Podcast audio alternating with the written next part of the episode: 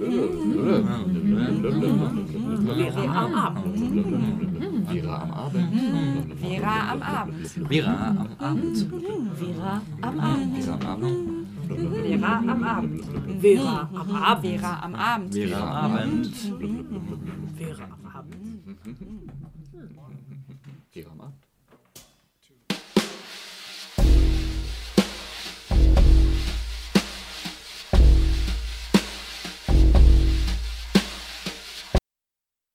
Menschen rein. Es könnte doch so einfach sein. Ich sah Menschen, die ertrunken waren, und nahm sie zu mir auf den Kahn. Für die Regierung waren es Illegale. Ich denke, dass es Menschen waren.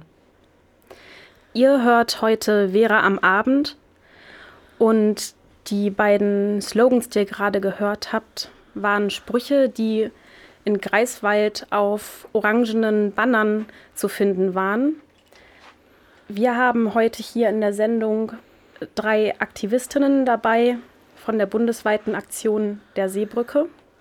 Noch im Studio bin ich, Nele. Und Isabel? Und Katriona Dannenberg. Und Robert an der Technik. Ja, hallo, unsere lieben Studiogäste. Vielleicht könnt ihr euch der Reihe nach vorstellen. Ja, hallo, ich bin Alex. Ich bin Caro. Und ich bin Marike. Ja, schön, dass ihr da seid. Wir haben übrigens gerade noch einen Song gehört, da würde ich gerne noch kurz was zu erzählen. Das war ein Song, der heißt Mehr Menschen, den haben wir auch schon häufiger gespielt, weil der einfach zu so vielen Themen passt, aber wahrscheinlich zu keinem so gut wie heute. Ähm, das war von Moop Mama. Ähm, die zehnköpfige Band Moop Mama verbindet in ihrer Musik die Kunst des Geschichtenerzählens mit einem einzigartigen Sound aus Bläsern, Beats und Rap. In dem Song, den ihr gehört habt, fassen sie das unmenschliche Gefühl von Ratlosigkeit zusammen und stellen fest, die Straßen sind zwar menschenleer, während im Meer aber immer mehr Menschen sind.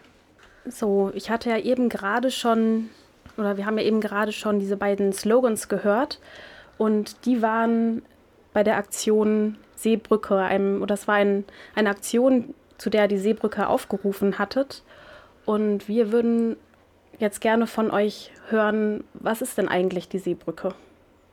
Ja, Seebrücke ist ein, sie nennen sich selber bundesweite Bewegung, ist dezentral organisiert, das heißt, es gibt viele Lokalgruppen, die sich ziemlich spontan zusammengefunden haben, um Demonstrationen zu veranstalten, Flashmobs, Kundgebungen und so weiter und so fort. Hier in Greifswald gibt es auch eine Lokalgruppe, die sich ziemlich in der Anfangszeit äh, auch gefunden hat und die hier Demonstrationen oder andere kleine Aktionen bis jetzt vorbereitet hat. Was heißt Anfangszeit? Seit wann gibt es euch in Greifswald? Also man muss dazu sagen, die bundesweite ähm, Bewegung Seebrücke hatte sich kurz nachdem der ganze Fall mit der Lifeline akut war, quasi zusammengefunden. Sie bestanden damals aus Aktivistinnen, die in den NGOs aktiv sind, aber auch aus anderen Gruppen. Ähm, es startete als Telegram-Chat ähm, und sie haben sich dazu entschieden, bundesweit Großdemonstrationen, kleinere Demonstrationen in kleineren Städten zu veranstalten. Hatten, soweit ich weiß, war das ein Dienstag oder Mittwoch, wo sie dazu aufgerufen hatten. Und an dem darauffolgenden Samstag hatten wir hier in Greifswald auch schon was getan. Du hast gerade gesagt, ähm, es fing an, als die ganze Sache mit der Lifeline aktuell war. Vielleicht fasst du mal ganz kurz zusammen, was war denn das mit der Lifeline und was ist so das Hauptthema von euch als Seegruppenaktion, äh, Seegruppenaktionsgruppe? Ja, also äh, mit der Lifeline ist ein Schiff gemeint. Das ist das Schiff von einer NGO, die Mission Lifeline heißt. Und es ist ein Schiff gewesen, oder das ist es vielleicht auch irgendwann wieder, das Menschen vor dem Ertrinken auf dem Mittelmeer zwischen Libyen und Italien gerettet hat. Ende Juni diesen Jahres hat dieses Schiff 234 Menschen vor dem Ertrinken gerettet und ist daraufhin nicht mehr in einen europäischen oder anderweitigen Hafen reingelassen worden. Die Menschen auf dem Schiff waren so gedrängt, weil das Schiff ganz klein ist, dass sie sich nicht mal mehr hinlegen konnten. Die waren sechs Tage auf diesem Schiff und am Ende in Wetterbedingungen, die bedeutet hätten, wenn diese Menschen noch länger auf dem Schiff geblieben wären, wären ähm, Menschen an Deck gestorben. Und die europäischen ähm, Länder haben damals verhandelt, sehr, sehr lange, ob sie diesen Menschen helfen. Ähm, und das hat schon sehr, sehr lange gedauert, muss man sagen. Ja, ähm, und was sind jetzt so die ganz ähm, die Ziele von euch als Seebrücken-Aktionsgruppe? Genau, in allererster Linie ging es natürlich damals darum, äh, Druck aufzubauen äh, auf die Politik, diese Situation der Kriminalisierung der Seenotrettung äh, zu ändern. Und uns war relativ bewusst, oder auch, ich denke, bundesweit ist allen aktiven Leuten bewusst, dass es nicht funktionieren würde oder dass äh, es breite, große Demonstrationen auf den Straßen geben wird. Andere von uns oder für andere von uns ist natürlich auch wichtig, dass in einer Zeit, wo man eigentlich die ganze Zeit nur von Pegida, von anderen rechten Gruppen hört, die eine hohe Präsenz auf der Straße, aber auch in, mittlerweile natürlich im Bundestag, in den Medien haben, dass es für uns wichtig war, dass viele Leute, die das irgendwie anders sehen, aber lange nicht ihren Mund aufgemacht haben, jetzt sozusagen da ein Podium kriegen, auch auf die Straße zu gehen, einfach mal zu sagen, okay, wir sehen das einfach anders. Für uns sind äh, humanitäre Grundstandards einfach wichtig. Und genau, das ist äh, quasi eines der Hauptziele auch, ähm, ein Podium für diese Menschen zu geben. Und ihr seid ja schon eine unterschiedliche Gruppe und seid wahrscheinlich unterschiedlich lang aktiv. Was denn für euch so die persönliche Motivation oder ja, wie lange seid ihr denn überhaupt schon aktiv? Ja, da würde ich sagen, das ist sehr unterschiedlich, auch unter den unterschiedlichen Gruppen, aber auch hier. Ähm, wir haben Leute dabei, die auch bei den NGOs selbst aktiv waren vor Ort. Wir haben Leute, ja, die einfach, oder viele von uns brauchen einfach ein Ventil, mit dieser Wut auch umzugehen, die natürlich aufkommt, wenn man sich die ganze Politik äh, diesbezüglich anguckt. Ne? Und ja, ich würde sagen, das ist sehr unterschiedlich, wie lange die einzelnen Personen, ob nur politisch oder gesellschaftlich aktiv sind. So. Wie ist bei dir? Ich war selber auf jeden Fall auch vor Ort, äh, habe äh, mitgearbeitet. Ähm, okay, und wann war das? Letzten Winter zum Beispiel, mhm. diesen Sommer auch. Ich bin seit 2015 in der Seenotrettung für die Organisation Sea-Watch tätig. Mhm. Und für mich war die Beteiligung an der Seebrücke schon sehr persönlich. Für mich ist das eine sehr emotionale Sache, dass ich habe auf den Schiffen gesehen, wer da ist und wer jetzt nicht mehr gerettet werden kann. Und ich finde das so furchtbar, dass ich persönlich auch nicht mehr schweigen kann. Und ich ganz viele andere Leute kenne, die auch sagen, das ist jetzt, das geht nicht mehr. Das kann man nicht mehr einfach nur so hinnehmen und denken, dann guckt man einfach weg. Also du bist ja wirklich als Ärztin dann auch vor Ort aktiv, oder? Ja, ich bin die medizinische Koordinatorin mhm. von Seaward, das heißt, ich organisiere ganz viel mhm. und ich fahre halt ein oder ich bin einmal im Jahr auf einen Einsatz auch mitgefahren als Ärztin. Und wie lässt sich das so beruflich mit dir vereinen? Kriegst, also bekommst du dafür dann auch frei oder sind das dann vor allem auch so Hindernisse? Nee, das läuft schon ganz gut. Ich habe einen ganz okay. tollen Chef.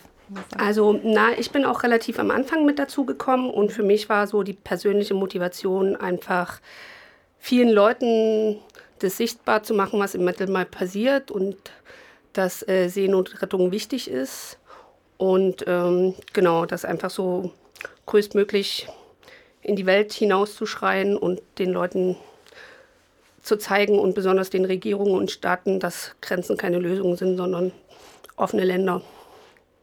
Okay. Ja, vielen Dank erstmal dafür. Ich würde sagen, wir machen eine kleine Pause mit musikalischer Unterstützung von Bukahara. Das Lied heißt New Home, was wir jetzt hören. Die Suche nach einem neuen Zuhause, das ist ein Thema, das sich wohl alle Menschen wenigstens einmal in ihrem Leben stellt. Meistens geht es dabei um einen Umzug in eine andere Stadt, wegen einem neuen Job oder aus familiären Gründen oder auf der Suche nach etwas Neuem. In diesem Augenblick aber sind es Tausende, die nur den einen Weg nehmen können, nicht weil sie sich ein neues Zuhause wünschen, sondern weil sie in ihrer Heimat nicht mehr leben können und fliehen müssen. In dem Lied, was wir jetzt hören, der Kölner Band Bukuhara geht es darum, dass jeder Mensch ein Zuhause braucht und die Band äh, zeigt die Gesichter derjenigen, die nach einem neuen Zuhause oder eben einem New Home suchen. Mit, der mit den Einnahmen des Liedes werden Flüchtlingsorganisationen unterstützt.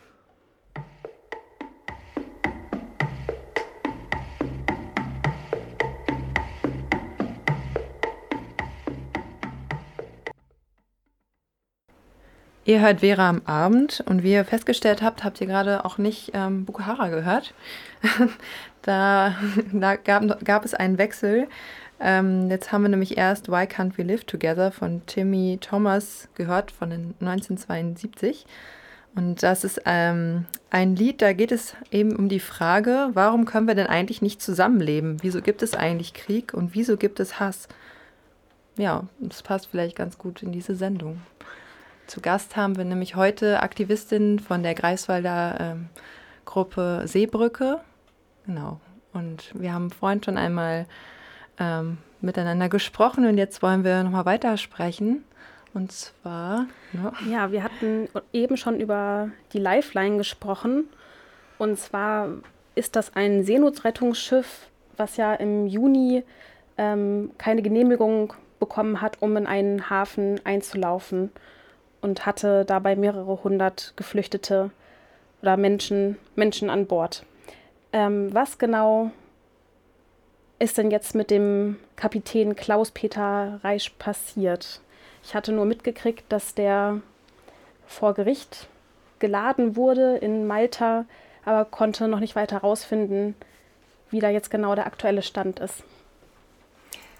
Also der aktuelle Stand ist so, dass beim Einlaufen in Malta im ähm, Juli ähm, das Schiff ähm, sozusagen dann festgenommen worden ist und der Kapitän, also der Klaus-Peter, verhaftet worden ist. Ähm, das ist nach wie vor so, dass er angeklagt wird und auch auf Malta ähm, Gerichtsverhandlungen dazu stattfinden.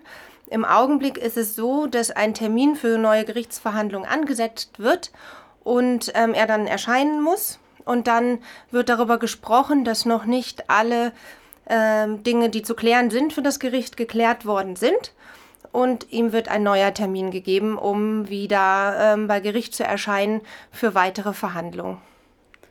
Und so lange liegt die Lifeline weiter in einem Hafen, ohne irgendwie ausfahren zu können? Die Lifeline liegt sicherlich so lange noch weiter im Hafen, die aktuelle Situation im Augenblick ist ja so, dass es auch keinen Grund bedarf, um ein Rettungsschiff im Hafen zu halten, sodass auch ein fertiges Gerichtsurteil über diesen Kapitän nicht unbedingt bedeutet, dass dieses Rettungsschiff wieder retten könnte. Äh, warum ist das so? Oder kannst du das noch mal ein bisschen genauer erklären mit dieser Situation? Also es ist ähm, so, dass ähm, im Laufe des letzten Jahres zunehmend ähm, die Seenotrettung eingeschränkt wurde. Eine Sache ist die Geschichte jetzt mit der Lifeline, wo es gerichtlich gemacht wird. Dann ist das Schiff von einer anderen Organisation, die Juventa von Jugend rettet, ähm, in Italien vor einem über einem Jahr schon festgenommen worden. Ähm, und hier wird ebenfalls gegen Crewmitglieder ermittelt. Ähm, und, und damit wird das Schiff noch festgehalten. Das Schiff von Sea-Watch auf dem ich auch gefahren bin, die Sea-Watch 3, liegt in Malta im Hafen um, seit 100 Tagen am Freitag. Und es gibt keine Anklage gegen uns, es gibt keine Begründung. Uns wird die Ausfahrt aus dem Hafen verweigert. Gibt es denn jetzt überhaupt noch Schiffe, die unterwegs sind und die im Falle eines Seenotrufes tatsächlich auch zur Hilfe kommen? Bis Heute Mittag gab es kein einziges Schiff, was dort draußen war, da das letzte Schiff, ein Gemeinschaftsschiff von SOS Mediterranee und Ärzte ohne Grenzen, die Aquarius, äh, von Panama ihre Flagge abgenommen bekommen hat, also nicht mehr fahren darf, aus, aus Gründen. Ähm, und ähm, zurückgefahren ist nach Marseille, wo sie auch angekommen sind. Heute ist ein Schiff einer italienischen Organisation, die sich neu gegründet hat, das Schiff heißt Mare Jono und die Organisation heißt Mediterranea in Zusammenarbeit mit anderen Organisationen, unter anderem Sea-Watch, rausgefahren. Mal gucken, wie lang das so ist. muss man sagen. Und das ist das einzige Schiff gerade. Wie viele Menschen befinden sich denn eigentlich so auf einem Schiff, die tatsächlich mithelfen? Das kann ich mir irgendwie nicht so richtig vorstellen, weil ich selber ja noch nicht vor Ort war. Das ist dolle unterschiedlich. Mhm. Ganz kleine Schiffe haben vielleicht so sechs Leute und oh. wir waren ganz schön groß und wir hatten dann auch zwölf Leute und das ist ganz unterschiedlich nach der Größe und nach den, äh, was, um so ein Schiff zu fahren, was man braucht, sozusagen. Einfach mhm. für das Schiff, auch zum Führen des Schiffes und dann halt auch für die Rettung und die Versorgung der Gäste an Bord. Ähm, in der Vergangenheit haben die Schiffe ja durchaus mit den ähm, ganz offiziellen Seenotleitstellen zusammengearbeitet. Ähm, gibt es denn jetzt von diesen Seenotleitstellen irgendwelche Äußerungen dazu, dass es jetzt problematisch ist, ähm, Schiffe zu finden, die Menschen retten? Oder also, weil die müssten ja auch ein eigenes Interesse daran haben, dass die Menschen aus Seenot gerettet werden. Äh, das ist arg kompliziert. Und zwar bis das Pro also kriminalisiert wurde, haben wir ganz normal einfach mit, der, mit dem MACC in Rom, das ist die Rettungsleitstelle ähm, auf See, das kann man sich so ähnlich vorstellen, wie wenn man einen Krankenwagen ruft sozusagen, nur für auf See, zusammengearbeitet. Wir haben denen gesagt, wenn wir ein Schiff gesehen hatten und die haben uns angefunkt, wenn sie eins kannten und dann hat das gut funktioniert. Und jetzt ist es so, dass... Ähm, damit Menschen gar nicht erst nach Europa kommen. Ähm, die libysche Küstenwache, die es nicht gibt, weil es sozusagen verschiedene Splittergruppen sind, die man da so bezeichnet, ähm, eine Seenotrettung machen soll. Und ähm, dass denen zugestanden wird, dass sie einen großen Teil des Seegebietes diejenigen sind, die das machen sollen. Die kann man aber nicht anrufen so einfach. Das funktioniert nicht ganz so gut und auch nicht an E-Mailen, sodass im Moment da wenig Kooperation da ist. Und auch ähm, die Seenotleitstellen sowohl von Italien als auch von Malta, die halt ein anderes Seegebiet da betreuen, ähm, nicht mehr mit den ähm, NGO-Schiffen zusammenarbeiten. Das heißt, wenn die einen Seenotfall haben, unter Umständen auch uns nicht informieren ähm, und da auch nicht mehr so hinterher sind im Zweifelsfall sagen halt, Libyen ist jetzt dran. Und warum, warum gibt es jetzt keine Zusammenarbeit mehr mit irgendwelchen staatlichen Einrichtungen? Was ist da passiert? Oh je, also das ist ja ein langer Prozess quasi.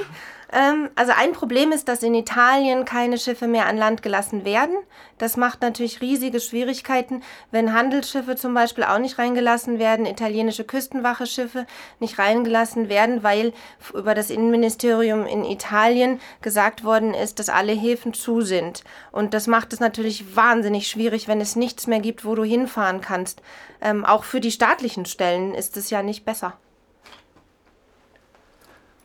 Ähm, um das Ganze noch ein bisschen besser zu verstehen, ist es auch wichtig zu wissen, dass ähm, das Interesse der EU äh, ist, ähm, natürlich die Menschen so weit wie möglich äh, vor der europäischen Grenze aufzuhalten und zu stoppen.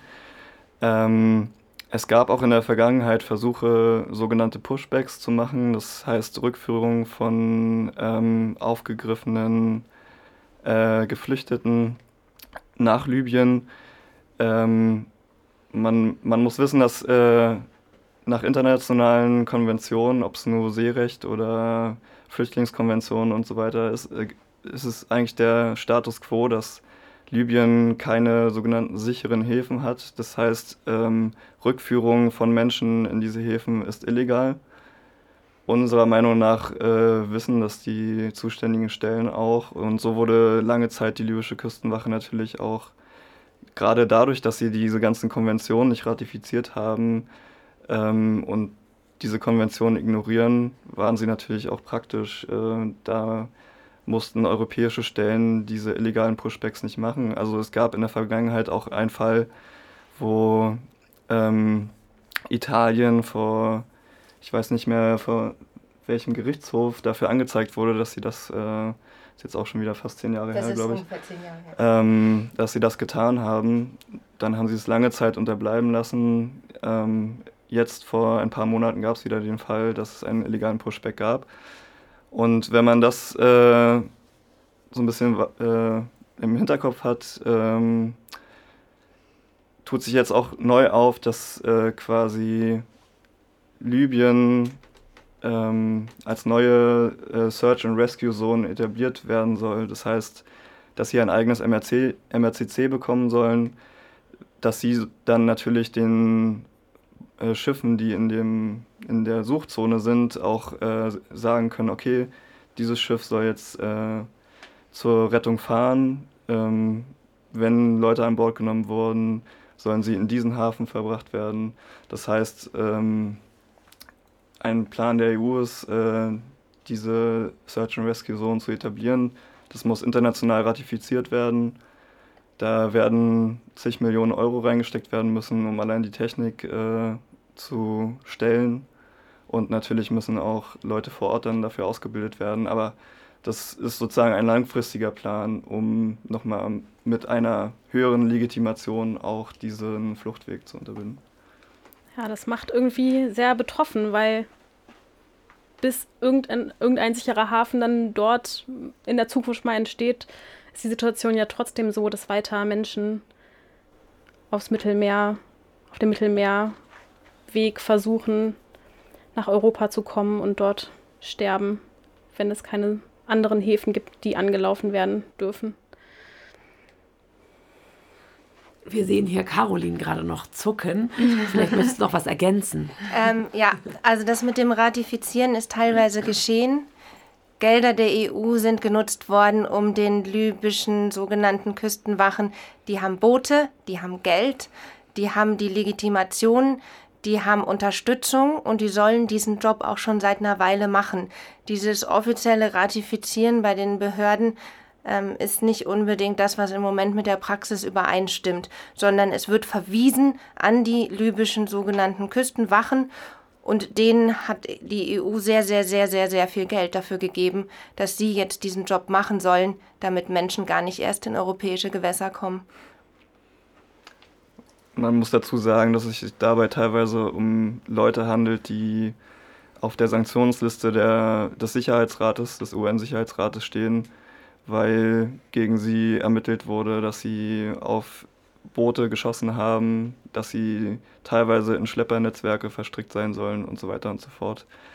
Das sind die Leute, die quasi die EU ja maßgeblich mitfinanziert.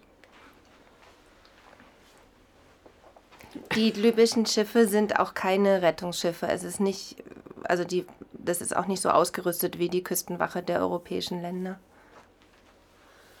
Ja, wir hatten hier vor einiger Zeit auch äh, einen Aktivisten im Studio, der auch einen Kontakt mit der libyschen Küstenwache hatte und davon berichtet hat, wie da so eine sogenannte Rettungsaktion abgelaufen ist. Könnt ihr dazu auch noch ein bisschen auch noch ähm, was sagen vielleicht, damit das ein bisschen plastischer wird für die Hörerinnen?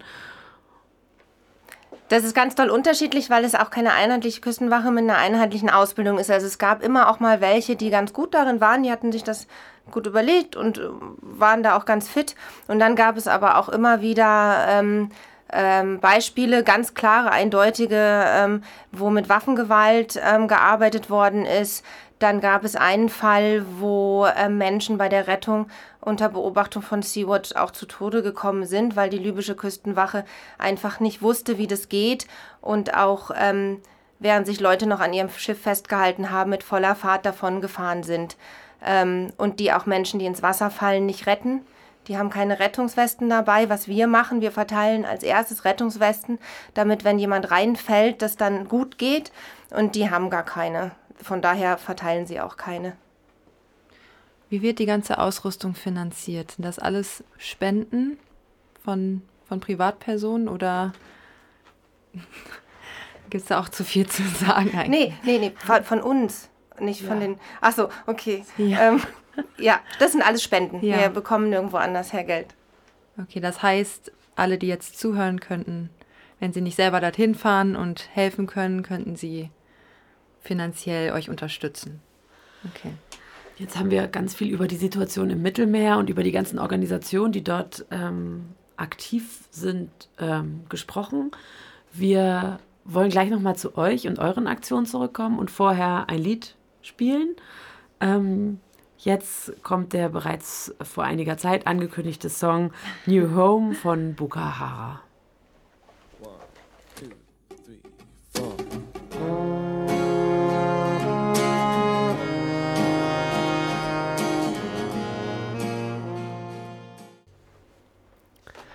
Hallo, ihr hört Vera am Abend, ähm, Verquer Radio. Wir senden alle zwei Wochen, immer am Donnerstag ähm, um 21 Uhr zu Themen globaler Gerechtigkeit. Und wenn ihr Lust habt, könnt ihr auch gerne in unsere Redaktion dazustoßen. Wir sind auch immer froh über Menschen, die uns nach den Sendungen ihre Kritik zukommen lassen, ob ähm, positiv oder negative. Unter info at bildung-verquer könnt ihr uns äh, schreiben.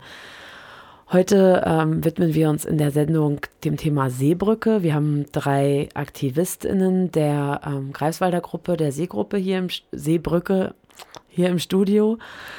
Ähm, ähm, genau, wir haben gerade schon sehr viel darüber gesprochen, wie ist denn jetzt gerade akut die Situation im Mittelmeer. Wir haben darüber gesprochen, dass äh, die Europäische Union immer mehr versucht, die gesamte Seenotrettung ähm, der libyschen Küstenwache überzuhelfen, beziehungsweise extra dafür auch sehr, sehr viele Gelder bereitstellt, um etwas, was eigentlich keine Küstenwache ist, ähm, wenigstens als eine erscheinen zu lassen, ähm, um von dort aus, um, um eben selber nicht mehr sich verantwortlich fühlen zu müssen für die Rettung von Menschen in Seenot. Genau, und jetzt wollen wir nochmal zurückkommen zu den Aktivitäten, die hier die Greifswalder Gruppe in, ähm, hier vor Ort vorhat, beziehungsweise meine erste Frage ist eigentlich, wie seid ihr denn eigentlich verknüpft von Greifswald aus mit all diesen anderen Organisationen, die eigentlich im Mittelmeer vor allem aktiv sind? Ist das vor allem über persönliche Kontakte oder ist es tatsächlich auch so, dass ihr so ein bisschen so eine Art ähm, Lokalgruppen von diesen, einer, eines Netzwerks von Organisationen der Seenotrettung seid? Oder wie kann man sich das vorstellen? diese Vernetzung untereinander? Ja, ich glaube, dass man schon relativ stark ähm, trennen sollte zwischen den ähm, Organisationen, die im Mittelmeer äh, sozusagen Seenotrettung betreiben und den Seebrücke-Gruppen. Ähm, das ist jetzt, natürlich gibt es da personelle Überschneidungen, aber ähm, das ist jetzt nicht so, dass es jetzt das äh, Organ der NGOs wäre oder so. Ansonsten gibt es relativ viele Lokalgruppen, die spontan entstanden sind, die sich an vielen Orten gefestigt haben und ähm, wo es jetzt die Tendenz gibt, das äh, besser zu vernetzen. Ähm, der Fokus liegt immer noch darauf, dass es eine dezentrale Bewegung ist, ähm, deswegen die Lokalgruppen weitgehend ähm, ihre Aktionen selber planen und viel meiner Einschätzung nach läuft dann tatsächlich über soziale Netzwerke, ähm, wo einfach die eigenen Aktionen dann weiter verbreitet werden, von anderen Gruppen aufgenommen werden, sodass dann eine Gruppe eine bestimmte Aktionsidee hat, die andere Gruppen gut finden und dann für ihre. Städte kopieren.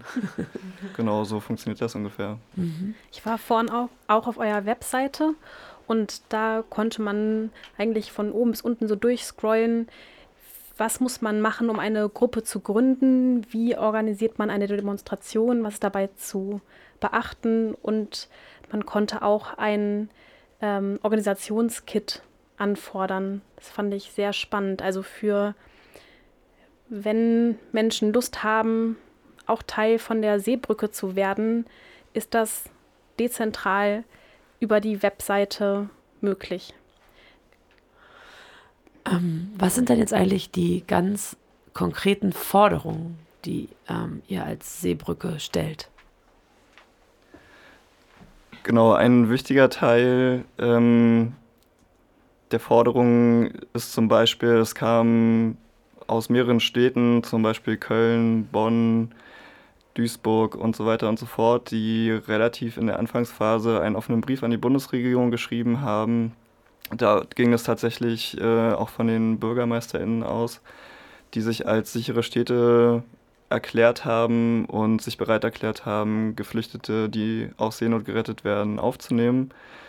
Äh, daraufhin haben sich dann andere Städte oder in anderen Städten ähm, Gruppen diese Forderungen auch für sich aufgenommen und sind damit dann an die, ähm, an die Bürgermeister, an die ähm, Stadtverordnetenversammlung und so weiter und so fort, an die Bürgerschaften herangetreten.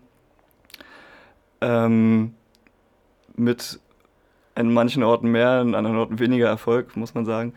Ähm, und das ist tatsächlich momentan, würde ich sagen, bundesweit schon der Fokus, äh, die eigenen ähm, zuständigen Stellen in den Städten dazu zu bringen, sich, also dass die Stadt sich als sichere, sicherer Hafen erklärt. Ähm, anfangs war das natürlich sozusagen eine symbolische Forderung, weil ähm, Asylpolitik äh, ja maßgeblich auf Bundesebene entschieden wird. Aber es ist schon so, dass äh, die Wichtigkeit äh, von vielen so gesehen wird, dass äh, wenn lokale Orte sagen, okay, wir haben die Kapazitäten, bei uns bestehen Möglichkeiten, dass es natürlich auch ein, Signal an höhere Stellen ist, ähm, in der Hoffnung, dass sie dann in ihrer Entscheidungsfindung dadurch auch beeinflusst werden. Und ähm, genau, diese Forderung besteht für Greifswald natürlich auch.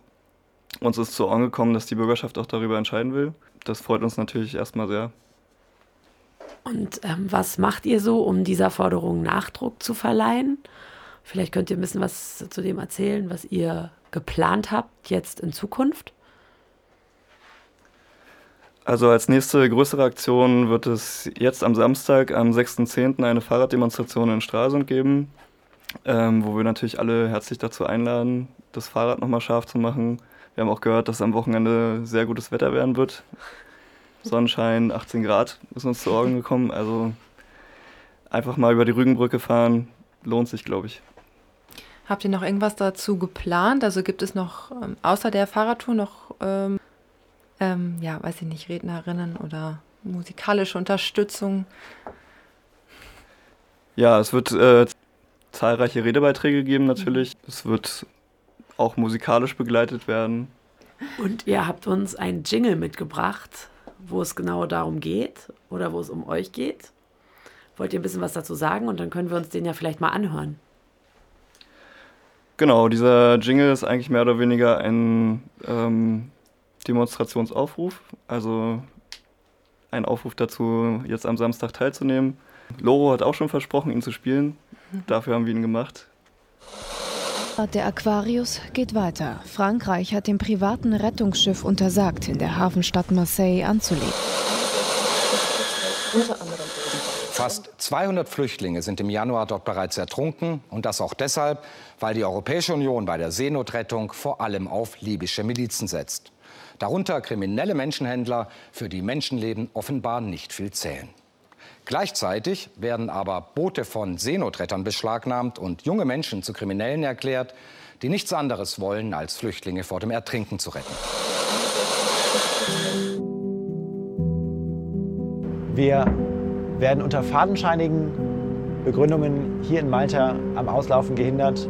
Die europäischen Regierungen riskieren weiteres Sterben auf dem Mittelmeer. Die menschenverachtende Außenpolitik der Europäischen Union mit ihren tödlichen Folgen hält weiter an. Mittlerweile ist die zivile Seenotrettung vollständig unterbunden. Die internationale und dezentrale Bewegung Seebrücke tritt diesem Trend entgegen und macht europaweit mit umfangreichen Aktionen auf die verzweifelte Situation der Betroffenen aufmerksam. Am 6. Oktober wollen wir in Stralsund mit einer Fahrraddemonstration ein deutliches Zeichen gegen das Schweigen und Wegsehen setzen. Schwingt euch auf euer Rad, erklimmt mit uns die Höhen der Rügenbrücke und verleiht mit eurer Stimme unseren gemeinsamen Forderungen Nachdruck. Kampf den Fluchtursachen, nicht den Flüchtenden. Für sichere Transferrouten nach Europa. Baut Brücken, keine Mauern. Weitere Infos unter seebrückemv.blogsport.eu.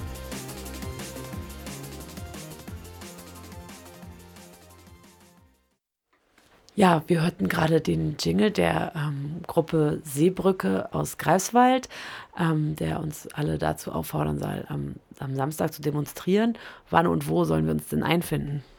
Genau, der Ort für die Startkundgebung ist in Stralsund in der Bahnhofsstraße. Losgehen soll es um 12 Uhr. Also viele kennen die Bahnhofstraße wahrscheinlich aus dem Bahnhof raus und dann die erste rechts wieder rein. Dort soll es losgehen.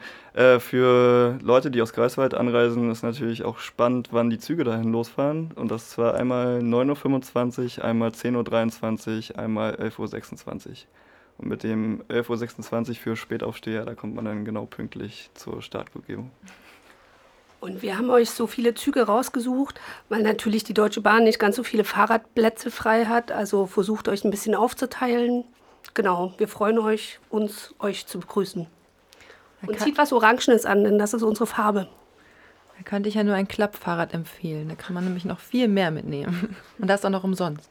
Damit bedanken wir uns äh, bei euch, dass ihr hier wart im Studio und uns so viele aktuelle Informationen, die man sonst auch gar nicht so oft so auf einem Haufen einfach mal so leicht bekommen kann, ähm, gegeben habt, dass ihr von euch erzählt habt und ja, wünschen euch natürlich für eure ähm, weiteren Aktionen viel Erfolg. Ähm, wir selbst spielen jetzt noch ein Lied. Auf den Rettungsschiffen Sea Eye und Seefuchs erzählten sich die Helferinnen und Helfer während den Nachtwachen immer wieder von dem Lied Der Kapitän und spielten es sich gegenseitig vor. Die Musikerin Sarah Lesch schrieb dieses Lied einst für Kapitän Stefan Schmidt, der im Jahr 2004 dafür angeklagt worden war, insgesamt 37 Menschen aus Seenot gerettet zu haben. Zeitgleich wurde er mit Preisen für seine Haltung und sein Engagement für Menschenrechte ausgezeichnet.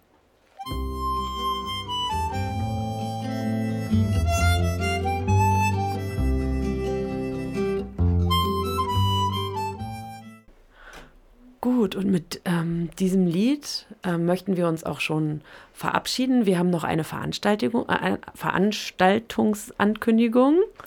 Und zwar ist das Jenseits von Lampedusa, Willkommen in Kalabrien. Im Rahmen der interkulturellen Woche findet diese Ausstellung statt.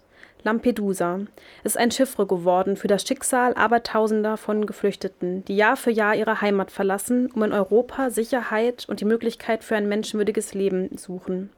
Das Ausstellungsprojekt Jenseits von Lampedusa, Willkommen in Kalabrien, widmet sich den nunmehr 20-jährigen Erfahrungen, die einige kleine Orte in Kalabrien, der ärmsten Gegend Italiens, mit der Aufnahme von Geflüchteten gemacht haben. Die Unaufgeregtheit und die unerschütterbare unerschütterbare Solidarität mit den noch Ärmeren ist das hervorstechendste Merkmal der Alltagskultur der Einheimischen. Der Eintritt ist frei und die Ausstellung ähm, ist in Kooperation mit dem Courage gegen Fremdenhass e.V. und der Universitäts- und Hansestadt Greifswald, der Ehrenamtsstiftung MV und der Rosa-Luxemburg-Stiftung MV im Rahmen der Interkulturellen Woche 2018 gestartet. Die Ausstellungsdauer ist noch bis zum 26.10 dienstags bis Samstag 14 bis 18 Uhr und wie gesagt, der Eintritt frei. Im Köppenhaus. genau, ähm, damit verabschieden wir uns und wir möchten aber gerne den Aktivistinnen, die wir heute hier im Studio haben, nochmal das letzte Wort ähm, übergeben, bevor wir noch Musik hören. Ja, für mich ist das letzte Lied, was hier gespielt worden ist, was ganz Erstaunliches, wie vergesslich wir sind es beschreibt die Verhaftung eines Kapitäns, der Menschen aus Seenot gerettet hat. Und die ganze Geschichte wiederholt sich nur 14 Jahre später. Genau, und damit verabschieden wir uns heute bei Vera am Abend. Wir haben tatsächlich noch ein letztes Lied, was wir aber nicht ganz spielen können, aber ihr könnt es bei uns nachhören. Und zwar ist es ein Lied von, äh, ich kann es bestimmt nicht richtig aussprechen, aber es heißt, äh, sie heißen äh, Kebes Dale zu Deutsch Das Brot meines Landes. Und äh, die Bandmitglieder flohen tatsächlich auch selber vor dem Krieg in Syrien und fanden 2013 im Libanon wieder zusammen. Über die Türkei flüchteten sie nach Griechenland und als sie dort aus den Schlauchbooten stiegen, verteilten sie spontan ihre CDs an Touristen am Strand, die eigentlich für europäische Labels gedacht waren. Für die Band stand fest, dass sie weiter Musik machen, um zu zeigen, dass nicht alle Flüchtlinge arm und mittellos sind und für die zu sprechen, die in Syrien keine Stimme haben.